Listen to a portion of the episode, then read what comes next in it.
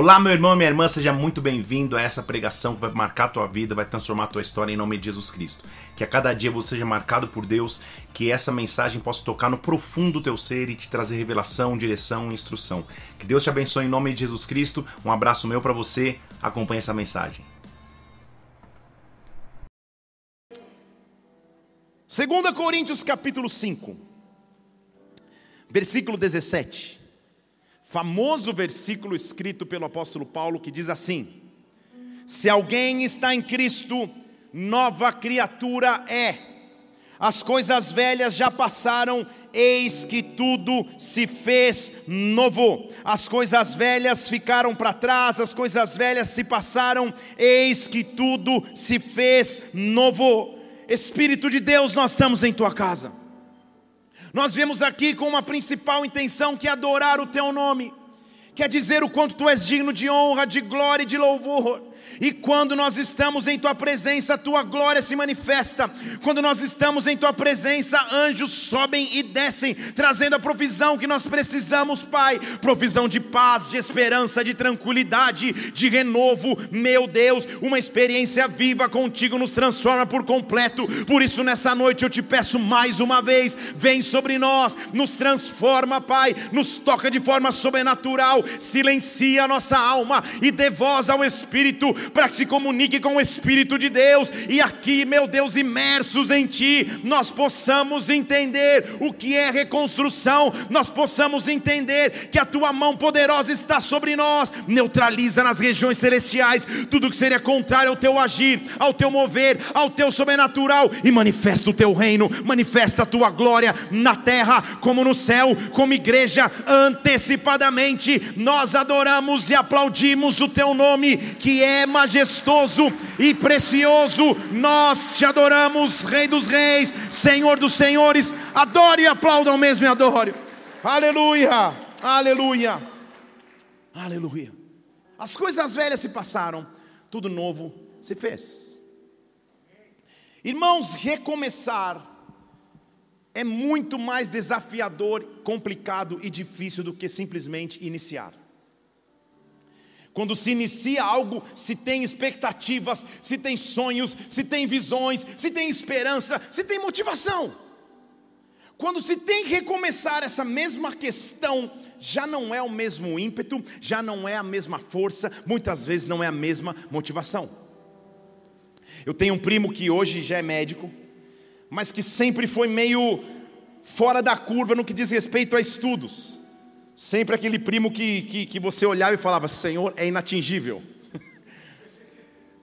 Tamanha inteligência em todas as matérias, professor de, de, de matérias para os seus próprios amigos na sala, um, um, praticamente um gênio de, de sabedoria e inteligência nas matérias. E eu me lembro que, quando ele prestou vestibular para medicina, ele prestou em algumas faculdades, em uma que ele prestou, ele ficou cerca de 5 a 6 horas na sala de prova fazendo as provas do dia, não sei se era matemática, física, alguma dessas ciências malucas, incompreensíveis, que é quase como um mistério para mim, vendo as fórmulas, vendo as composições e resolvendo os cadernos, e saiu de lá feliz, achando que tinha ido bem.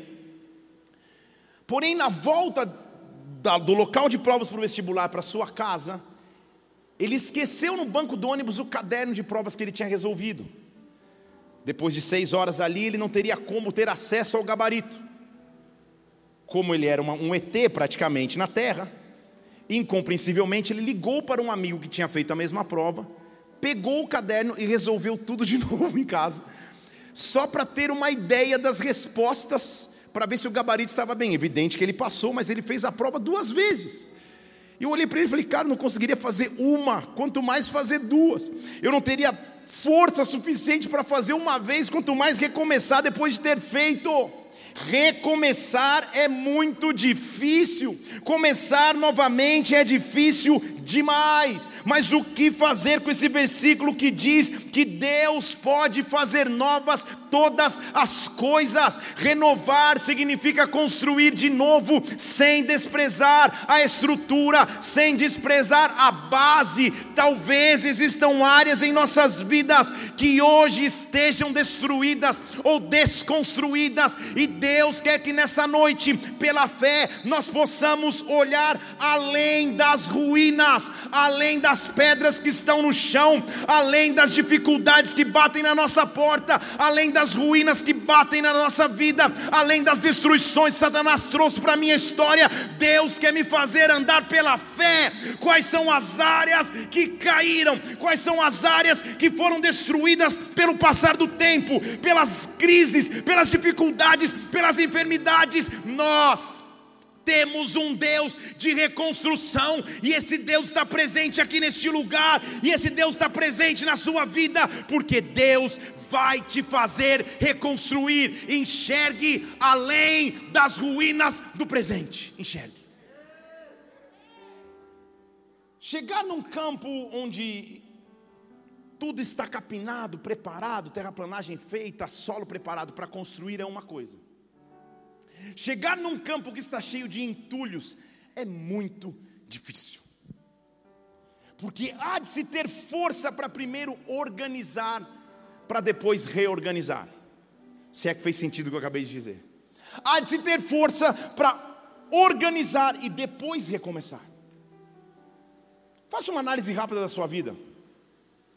Se você pudesse contabilizar, eu sei que você tem muitos testemunhos para contar. Eu sei que você tem muitas histórias para compartilhar do poder de Deus, mas também você tem muitas histórias para contar de perdas.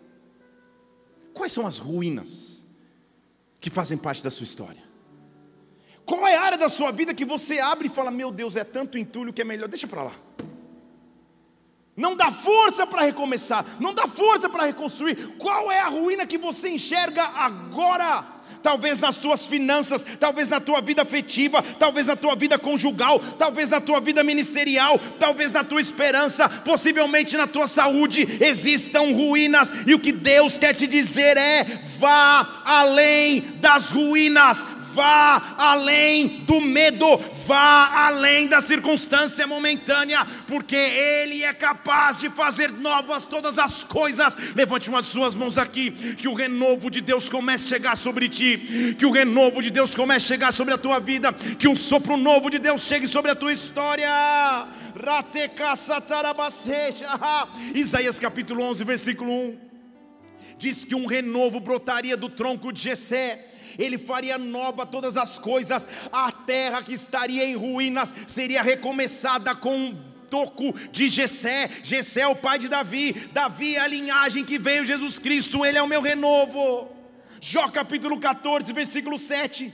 Estou trazendo versículos novos aí, data, mas vamos junto. Diz assim, Jó 14, 7.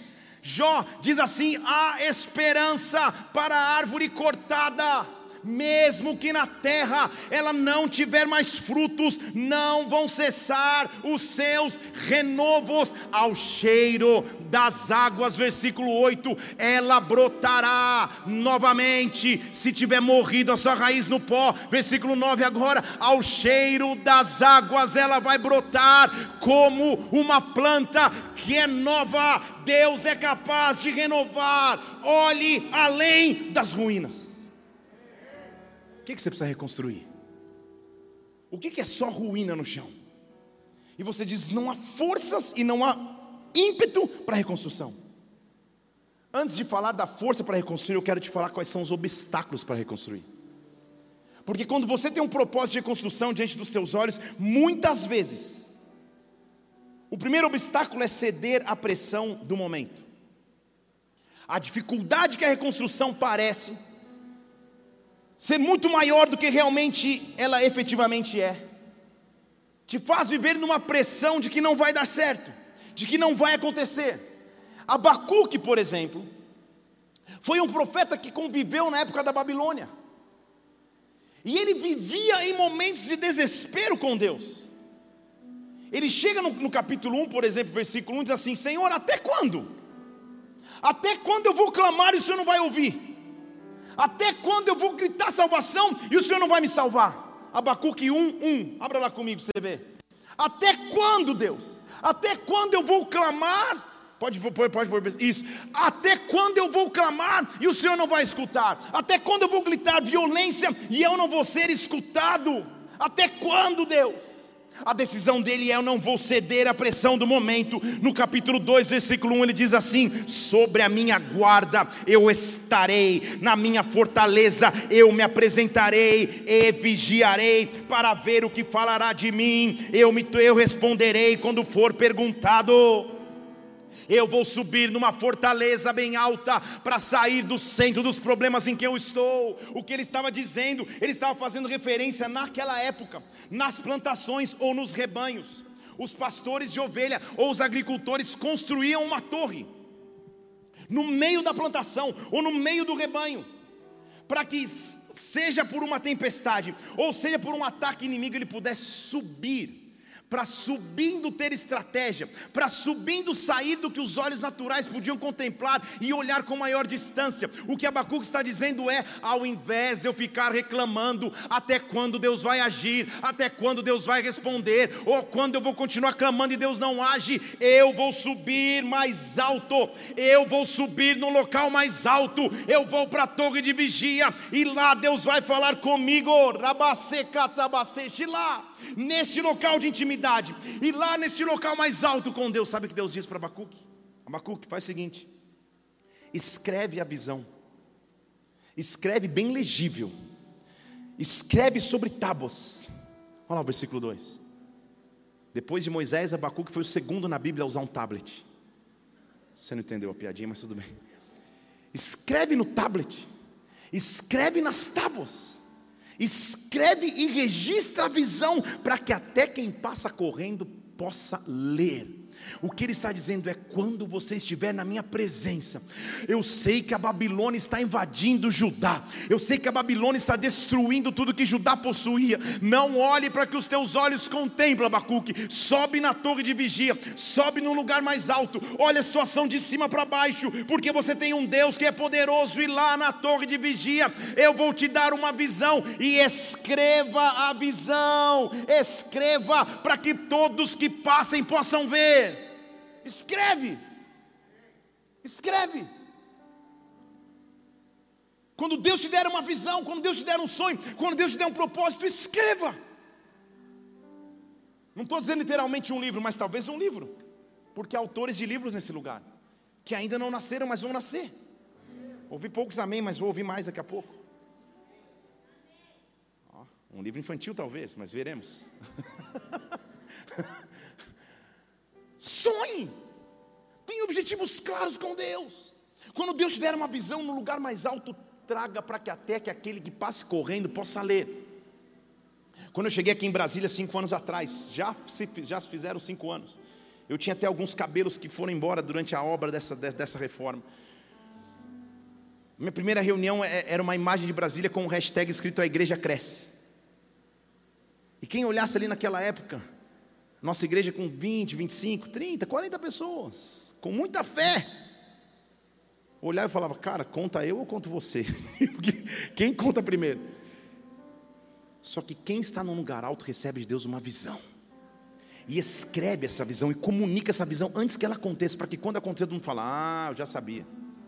Eu já sabia que Deus ia fazer, então escreva a visão. Agora escute o que eu estou dizendo. Para a história da nossa igreja, eu estou profetizando aqui em Brasília: o que nós estamos vivendo é o começo da história, porque Deus vai nos levar para lugares mais altos, Deus vai nos fazer conquistar mais pessoas, Deus nos fazer expandir de forma sobrenatural. Eu escrevo a visão e eu torno bem legível para que todos saibam para onde nós estamos caminhando, porque certamente a visão virá, versículo 3, para um tempo determinado, certamente virá não tardará. Enquanto eu aguardo, Deus me dá uma opção. Enxergue além das ruínas, enquanto eu espero, Ele diz: Eis que a minha alma está orgulhosa, mas o justo viverá pela fé. Eu tenho uma opção de vida, eu tenho uma opção para viver. Eu não ando de acordo com o natural, eu subo num lugar alto, eu subo na presença de Deus. Eu escolho olhar além das ruínas, eu escolho olhar além dos entulhos, eu escolho olhar além das pedras e digo: Deus, a minha opção a minha esperança, a minha segurança é viver pela fé. Se você está vivendo alguma coisa na sua vida que te exige fé, que só pela fé você vai resolver, glorifique a Deus, porque Deus vai fazer coisas maiores agora que não é mais o controle das suas mãos, mas é o controle de Deus. Ande pela fé, enxergue além das ruínas, enxergue além dos fracassos e viva por uma fé que é sobrenatural, que é sobrenatural. Receba nessa noite força que vem da parte de Deus, esperança que vem da parte de Deus, motivação que vem da parte de Deus para enxergar pela fé. Fé. Fé. Que é a certeza daquilo que a gente não vê. Fé que é a certeza daquilo que eu não posso enxergar. Fé. Se há alguma área da sua vida que você só resolve pela fé, glorifique a Deus. Porque enquanto você poderia resolver de forma natural, ainda o controle talvez estivesse nas suas mãos. Quando sai das suas mãos o controle, e agora só a fé resolve, agora é a hora de Deus entrar em atuação. Procura um local que seja alto, procura um local para buscar a Deus e descubra nesse local fé, descubra nesse local esperança. Oh, Deus está movendo a tua fé para que você enxergue além das ruínas, para que você enxergue sobrenaturalmente. Eu sei que talvez muitas ruínas estejam ao teu lado.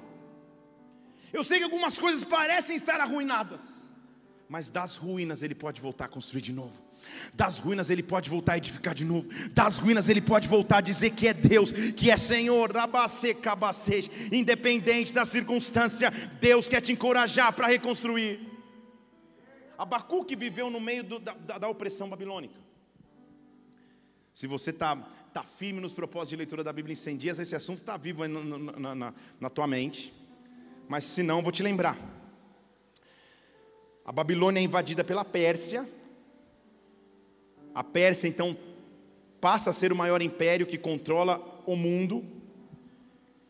E o imperador ou o rei da Pérsia, Ciro, tem uma outra forma de governo que principalmente é permite o povo voltar para suas terras, todos que a Babilônia levou cativo, cada um volte para sua terra, cada um restabeleça seu sistema de culto, cada um sirva o seu Deus, eu não quero essa confusão para mim. Nesse cenário, ele autoriza que parte dos judeus, aqueles que quisessem, voltassem para Jerusalém. Ageu, então, é um profeta que está entre o povo que volta do exílio. 70 anos depois, ele se levanta como uma figura profética para ser um encorajador da reconstrução. Para muitos judeus, seria muito mais fácil continuar na Babilônia, porque apesar de cativo, já era 70 anos vivendo daquela maneira. Talvez já tivessem suas casas, seus empregos, sua vida estabelecida na Babilônia, para que voltar? Mas aquele povo, ou parte daquele povo, sabia que tinha com Deus uma aliança, e parte da aliança de Deus era que eles teriam uma terra para si mesmos, que eles teriam uma cidade para onde eles poderiam fazer culto, uma, teriam um templo onde eles poderiam glorificar a Deus. Então, uma turma volta para Jerusalém para reconstruir. Diga aleluia. Eu e você dizemos aleluia, mas não é tão fácil assim. Porque eles voltam e o que eles encontram é um cenário de total destruição. Pedras ao chão, muros ao chão, templos ao chão, destruição. Pedras queimadas, portas queimadas, tudo está destruído. E agora, com que força eu reconstruo? Já te mostrei que primeiro eu reconstruo, enxergando além do momento que eu vivo. Em segundo lugar, como que eu reconstruo? Descubra um propósito para viver. Deixa eu falar de novo. Descubra um propósito para viver. O que você está fazendo agora que é maior do que você mesmo? Que é maior do que simplesmente acordar, trabalhar, voltar para casa, acordar, trabalhar, ir para academia, jogar um tênis, voltar para casa. O que é maior do que a sua rotina? Que diferença você faz hoje na humanidade? Para o reino. Aí está um propósito para que você viva. Será que hoje você está envolvido ministerialmente na comunidade que você faz parte? Será que hoje você está envolvido assistencialmente nas obras que acontecem na igreja ou em qualquer outro lugar? Será que hoje você vive pregando e testemunhando o que aconteceu na tua vida para as pessoas que convivem com você? Será que você realmente encontrou um propósito maior do que você mesmo para viver?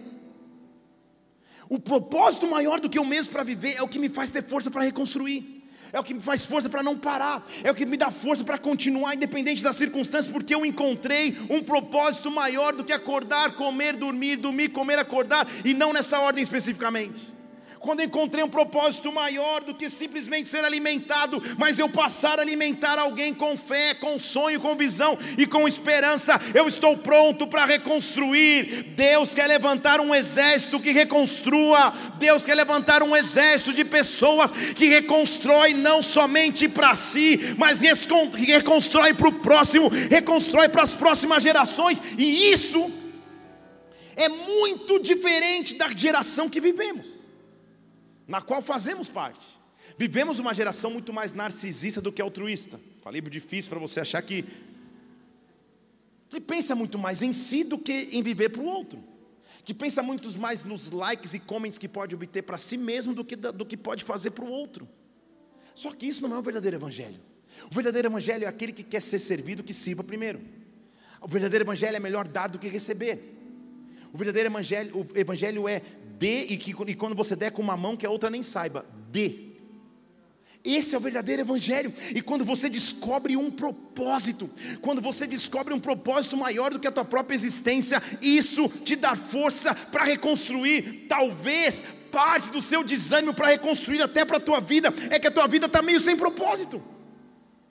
Você está acabando com tempo demais para enxergar as circunstâncias, com tempo demais para enxergar as coisas ruins da vida. Quando você se levanta para fazer algo para Deus, você percebe: meu Senhor Jesus, como eu te louvo pela minha história de vida como eu te louvo por aquilo que eu atravesso, porque aquilo que eu atravesso hoje está me dando forças para fortalecer alguém. O que eu quero te dizer é que nesses próximos dias e meses, Deus vai te identificar com um propósito maior do que você mesmo para viver. Talvez um ministério para você servir, talvez uma coisa para você fazer na sociedade, talvez alguém para você pegar a palavra, talvez um visitante para você trazer para a igreja, e isso vai te dar força para reconstruir e sair daquilo que só você vive que só você atravessa, porque há obstáculos para a reconstrução.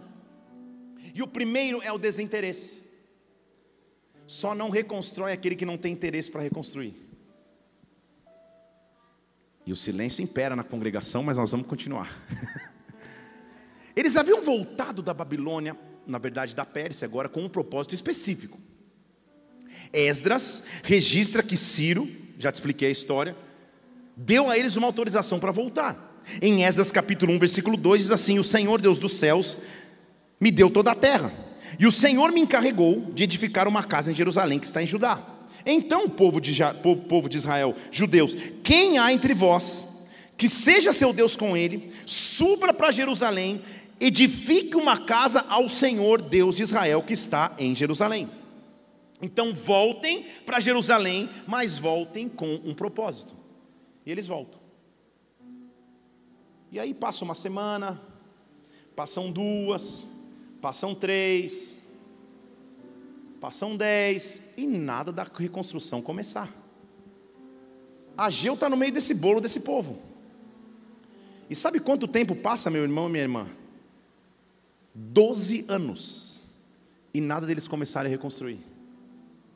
Doze anos. Eles saíram do cativeiro com uma proposta: nós vamos reconstruir Jerusalém, nós vamos reconstruir o templo, nós vamos reconstruir a casa do Senhor. Doze anos se passam e nada. Sabe por quê? Porque o desinteresse é um dos maiores obstáculos para a reconstrução.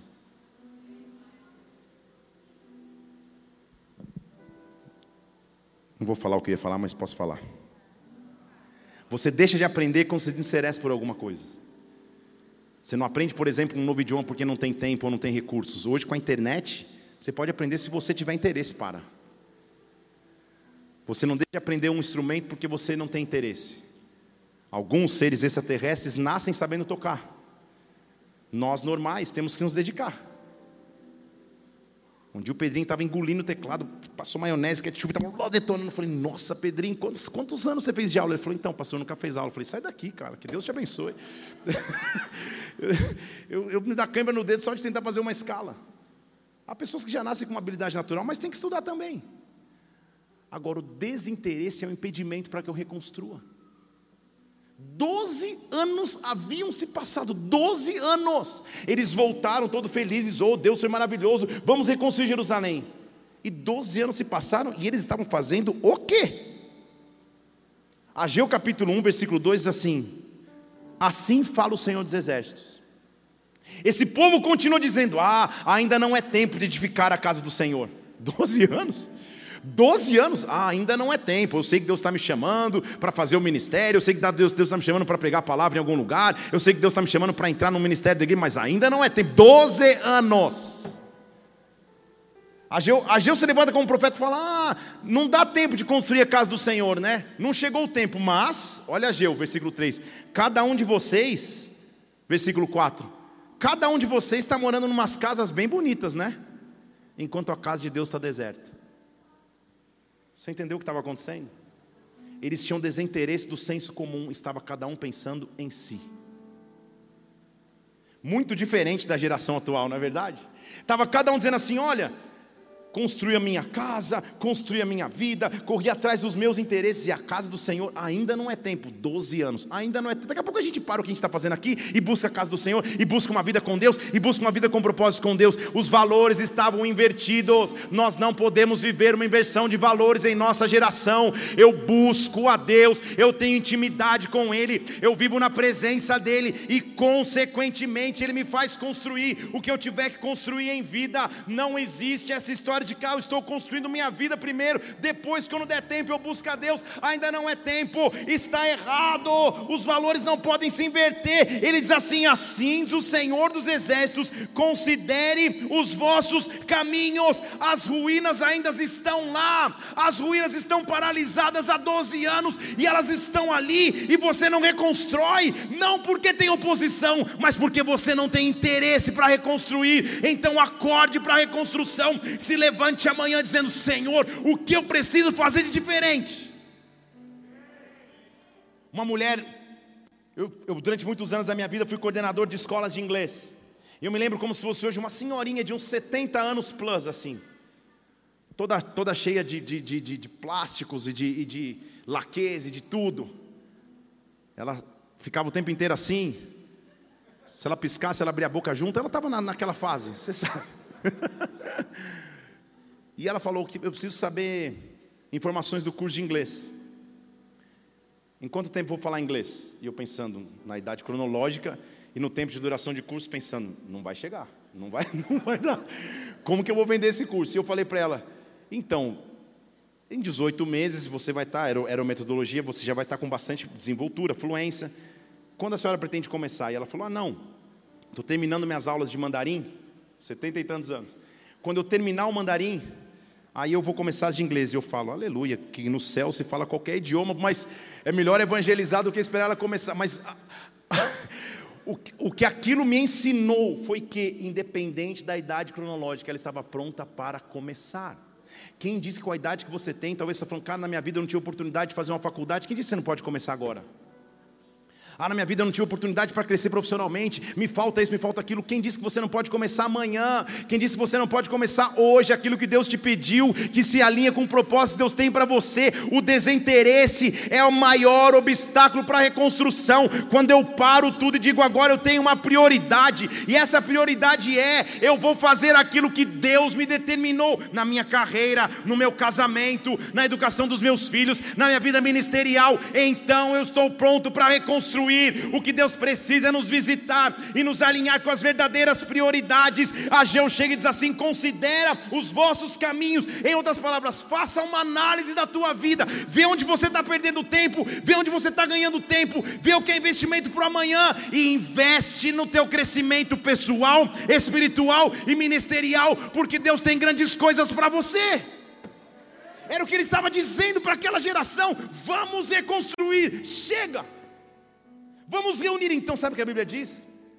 O povo começa a se reunir, pega madeira para a reconstrução, e o versículo 14 diz: O Senhor suscitou o espírito de Zorobabel, que era o líder governamental, e o espírito de Josué, o sumo sacerdote, e todo o povo se animou em espírito, e vieram e fizeram a obra na casa do Senhor dos exércitos, o seu Deus. Tudo que você precisa é quando mostra interesse, um sopro de Deus vem sobre ti, um ânimo de Deus vem sobre ti ti. Ah, eu estou enxergando pessoas perdidas, sem saber direito o que fazer amanhã, sem saber como começar, que primeiro passo dar. Eu estou profetizando sobre a tua vida, um sopro de Deus virá sobre ti. Deus vai te ensinar a reconstruir. Onde eu começo? De que forma eu começo? De que forma eu avanço? Deus vai te ensinar o que é a reconstrução em o nome do Senhor Jesus Cristo. Não haverá mais obstáculo. Enxerga além das ruínas, enxerga além além das dificuldades,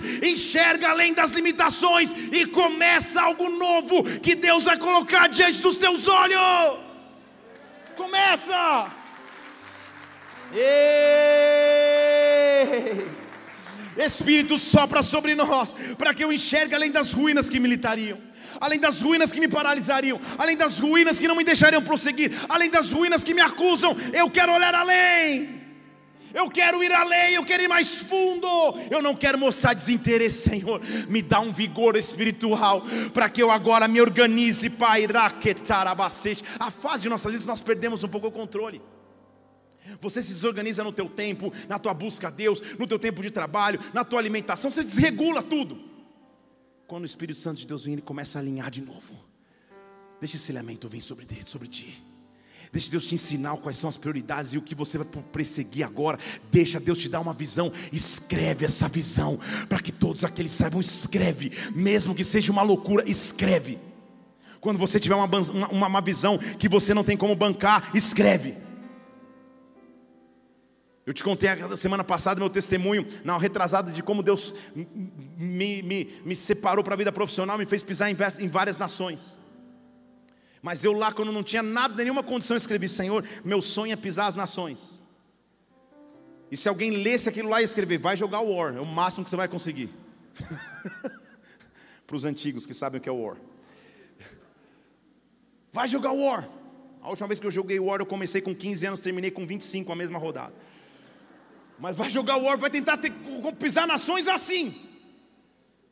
Porque muitas vezes as ruínas querem nos limitar para que eu não viva o que Deus tem preparado para mim de grande. Agora não limite um Deus que é grande. Quem limita o tamanho de Deus é o tamanho da nossa limitação e não de Deus. Vou te dar um exemplo. Sei lá, pense num banco, um banco top. O CEO do banco está lá, orando a Deus. E na recepção dessa, desse mesmo banco está um carinha lá, um estagiário chegando pela primeira vez com seu currículo, orando para o mesmo Deus. Os dois estão pedindo provisão de Deus, mas em níveis diferentes. O Deus é o mesmo, a limitação é a situação, não é Deus. Vocês estão entendendo comigo aqui? Enquanto o cara fala, Senhor, me abre essa porta, e para ele então é um excelente universo, me abre, Senhor, eu vou ganhar um salário de estagiário, glória a Deus, para ganhar a faculdade. O cara fala, Senhor, que eu feche esse negócio de bilhões hoje, porque vai mudar o cenário do meu banco. É o mesmo Deus, é o mesmo Senhor, só que não há limites para o meu Deus, o limite sou eu que coloco. Não há limites para que eu possa pedir a Deus, não há limite para que eu possa sonhar em Deus, não há limite para que eu possa esperar em Deus, não há limite para que eu possa reconstruir em Deus. Quem coloca o limite são as ruínas que estão ao meu lado, são as circunstâncias que estão ao meu lado, mas nessa noite eu vejo Deus Deus vindo estender limites, eu vejo Deus estendendo limites, eu vejo Deus estendendo sonhos, estendendo visões. Volte a esperar reconstrução em Deus, tira os obstáculos da sua frente e enxergue além das ruínas. Ei! Primeiro obstáculo é desinteresse. Primeiro estava cada, cada um olhando para a sua vida pessoal, para suas casas forradas, esquecendo da casa de Deus. O segundo obstáculo para a reconstrução é o desencorajamento. É quando antes mesmo de começar você diz: não vai dar certo, não vai acontecer. Sabe por quê? Havia um mix de gerações. Havia que ali para reconstruir o templo, aqueles que eram raiz, origem, que tinham morado em Jerusalém antes de ir para a Babilônia, foram para a Babilônia, ficaram 70 anos e voltaram. E havia geração daqueles que haviam nascido ou em Jerusalém, porque não tinham ido para o cativeiro, e principalmente os que tinham nascido dentro do cativeiro. Todos convivendo ao mesmo tempo. E a geração antiga possivelmente olhava e falava assim: cara, tudo que a gente está vendo aqui não tem como reconstruir de novo, não. Não tem como ser como um dia já foi. Deixa eu falar de novo: não tem como ser como um dia já foi, não vai ser igual. Tudo que eu vivi na minha vida, tudo que eu vivi na minha história não vai ser igual. A alegria não vai ser a mesma, a circunstância não vai ser a mesma. Não dá para reconstruir. O desencorajamento, a falta de coragem, a falta de ânimo para construir é um obstáculo. A Geu olha para aquele povo sentado, e talvez aqueles velhinhos já, que tinham vivido a primeira casa, falando: Ah, não tem como construir, meu filho. Já sentou alguém e falou: Ah, quem jogava de verdade era o Garrincha em 1978. Você já viu esse cara falar assim? Tudo era melhor no passado, não é melhor no presente. Aquela geração estava dizendo: Ah, imagina, você nem começa. O templo, do jeito que eu vi, vocês não sabem. Ei, meu, foi meu avô que construiu. Eles estavam presos no passado. Ageu vem no capítulo 2 e diz assim: Cara, quem entre vocês aí, versículo 3, que viu a casa na primeira glória? Quem entre vocês que está aqui que só viu a casa lá no começo? Quem? Eu sei que. Como vocês estão vendo agora, só tem pedra, não é isso? Não é nada como vocês contemplaram um dia nos seus olhos, nada ela é comparada como aquela. Eu sei. Mas eu estou aqui, Ageu está dizendo, como um profeta. E profeta que é profeta não tem a base no passado, mas olha para um futuro que ninguém enxerga. Profeta que é profeta não olha para as ruínas que estão no chão, mas olha para o futuro que Deus pode construir. Eu sei que vocês estão aí chorando o templo que já foi, mas eu digo a você, Zorobabel, eu digo a você, governador desse reino, esforça-te, versículo 4. Se esforça, Josué, sumo sacerdote, se esforça, povo da terra, porque eu sou convosco diz o Senhor dos exércitos: Eu sou convosco, diz o Senhor dos exércitos. Se vocês tiverem fé para enxergar além das pedras que estão caídas, se você tiver fé para enxergar além das ruínas que estão diante dos seus olhos, não olha mais para o passado, não queira repetir o passado como foi, enxerga além das ruínas. Ei! Oh, versículo 5 ele diz assim, ah, versículo 6: ainda mais uma vez, eu sou capaz de repetir, daqui a pouco eu abalarei os céus e a terra, o mar e a terra seca, eu farei tremer, eu farei tremer daqui a pouco, se prepare, Chatarabacês vai tremer, ainda mais uma vez, eu farei tremer todas as nações, eu trarei, versículo 7, as coisas preciosas das nações, e eu encherei de glória esta casa, diz o Senhor dos exércitos, olha além das ruínas, eu vou fazer tudo tremer, e a minha glória voltará, eu vou voltar a sentir sentir a presença de Deus como um dia senti, eu vou voltar a ter alegria como um dia já tive, eu vou voltar a sonhar como um dia sonhei. Simplesmente olhe além das ruínas e constrói. Ei, eu vim aqui para a igreja no carro, só eu e meu filho. Mateuzinho pequenininho de 5 anos. E eu estava ensinando uma música que fala: Faz estremecer terra e céu, com o poder da sua voz, com o poder da sua. Estava só no, no mistério antes do culto. E ele sentado lá na cadeirinha dele, daqui a pouco ele fala: Pai, falei: Que foi? Se Deus falar mesmo, treme a rua? Eu falei: E agora? Eu estou pensando que eu não estava nem prestando atenção na música. Eu falo: Filho, se ele falar de verdade, vai tremer. Mas mais do que tremer a rua, quando ele fala, ele fala sussurrando para a gente, e quem treme é o nosso coração. Está escutando? E eu pensando que era aquele momento espiritual no carro, ele fala: Não. Sinceridade. Não. Falei, então, teu coração está batendo, está tremendo, tentando dar uma, né, uma ministrada. O que ele está dizendo é: quando eu libero a minha voz, quando eu libero a minha voz, as estruturas começam a tremer Ah, o Salmo 29 diz que a voz do Senhor é poderosa, a voz do Senhor é cheia de majestade. Tudo que eu preciso é que Deus libere a voz dele sobre a minha vida.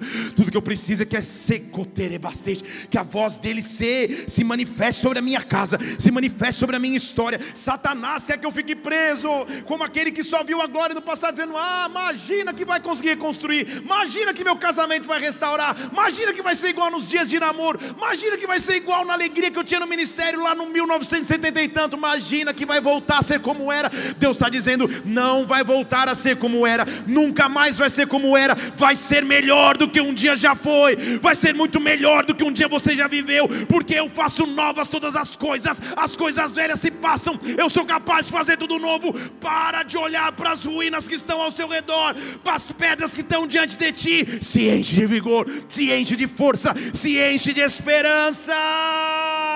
Eu encherei esta casa de glória, eu encherei esta casa de poder, diz o Senhor dos Exércitos.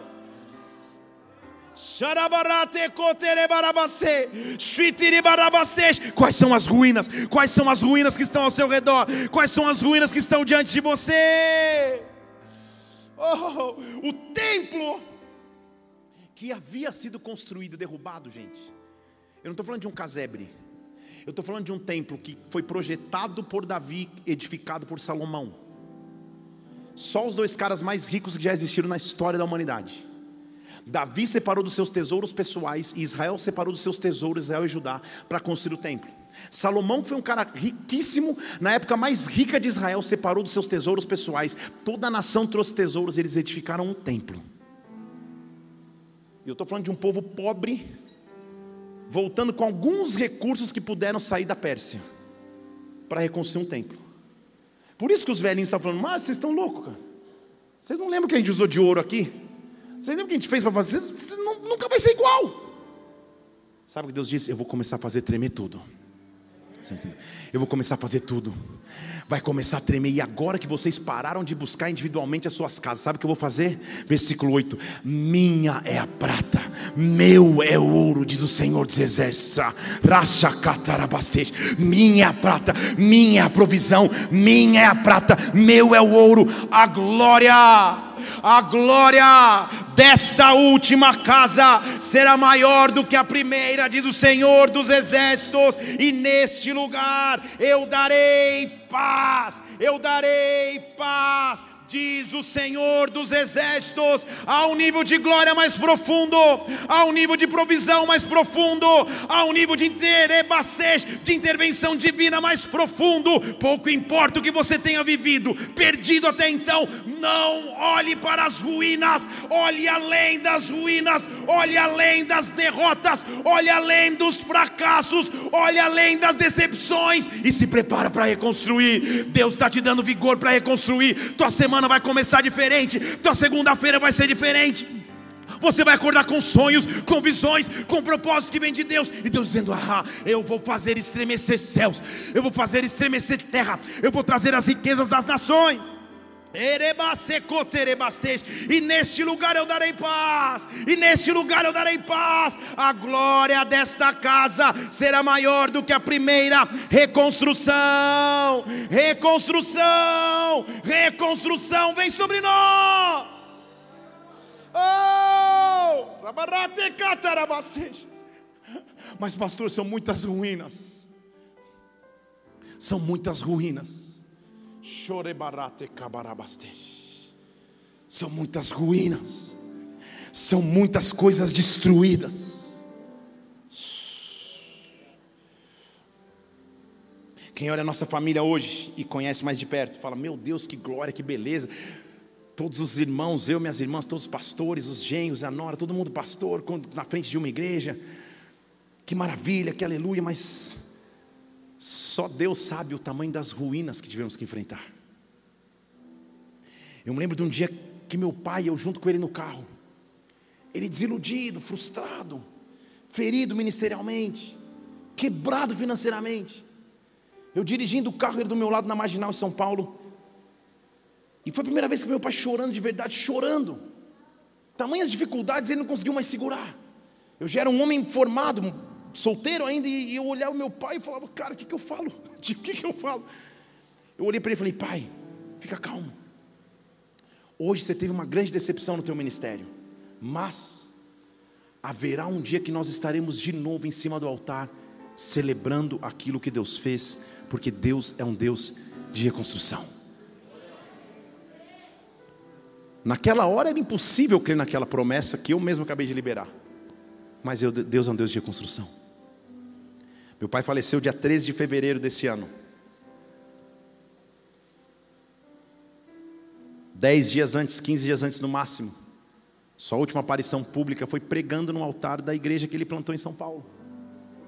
Como pastor, ele levantou-se, pregou, trouxe glória de Deus, pregou sobre a manifestação do Espírito Santo. Na semana seguinte foi infectado com a Covid, não saiu mais do hospital mas terminou seus dias na terra, cumpriu a sua carreira na terra, reconstruindo aquilo que Satanás achou que poderia levar. Se ali naquela imagem do adolescente ou jovem de 18, 19 anos, vendo o pai chorar, quebrado financeiramente, ferido ministerialmente, eu tivesse desistido, minhas irmãs tivessem ferido com o evangelho, talvez a gente não seria essa família linda e maravilhosa, cheia de pastores, porque a gente teria olhado para as ruínas, para cada homem de Deus que você vê levantado no altar, adorando, pregando, exercendo o ministério, ali está alguém que escolheu ir além das ruínas, que escolheu ir além das opressões, que escolheu ir além das lutas. Eu sou Deus, dono de tudo. Eu sou Deus, dono do ouro, dono da prata. Eu vou tremer as nações, e a glória desta casa será maior do que a primeira. Vá além das ruínas. Coterebase.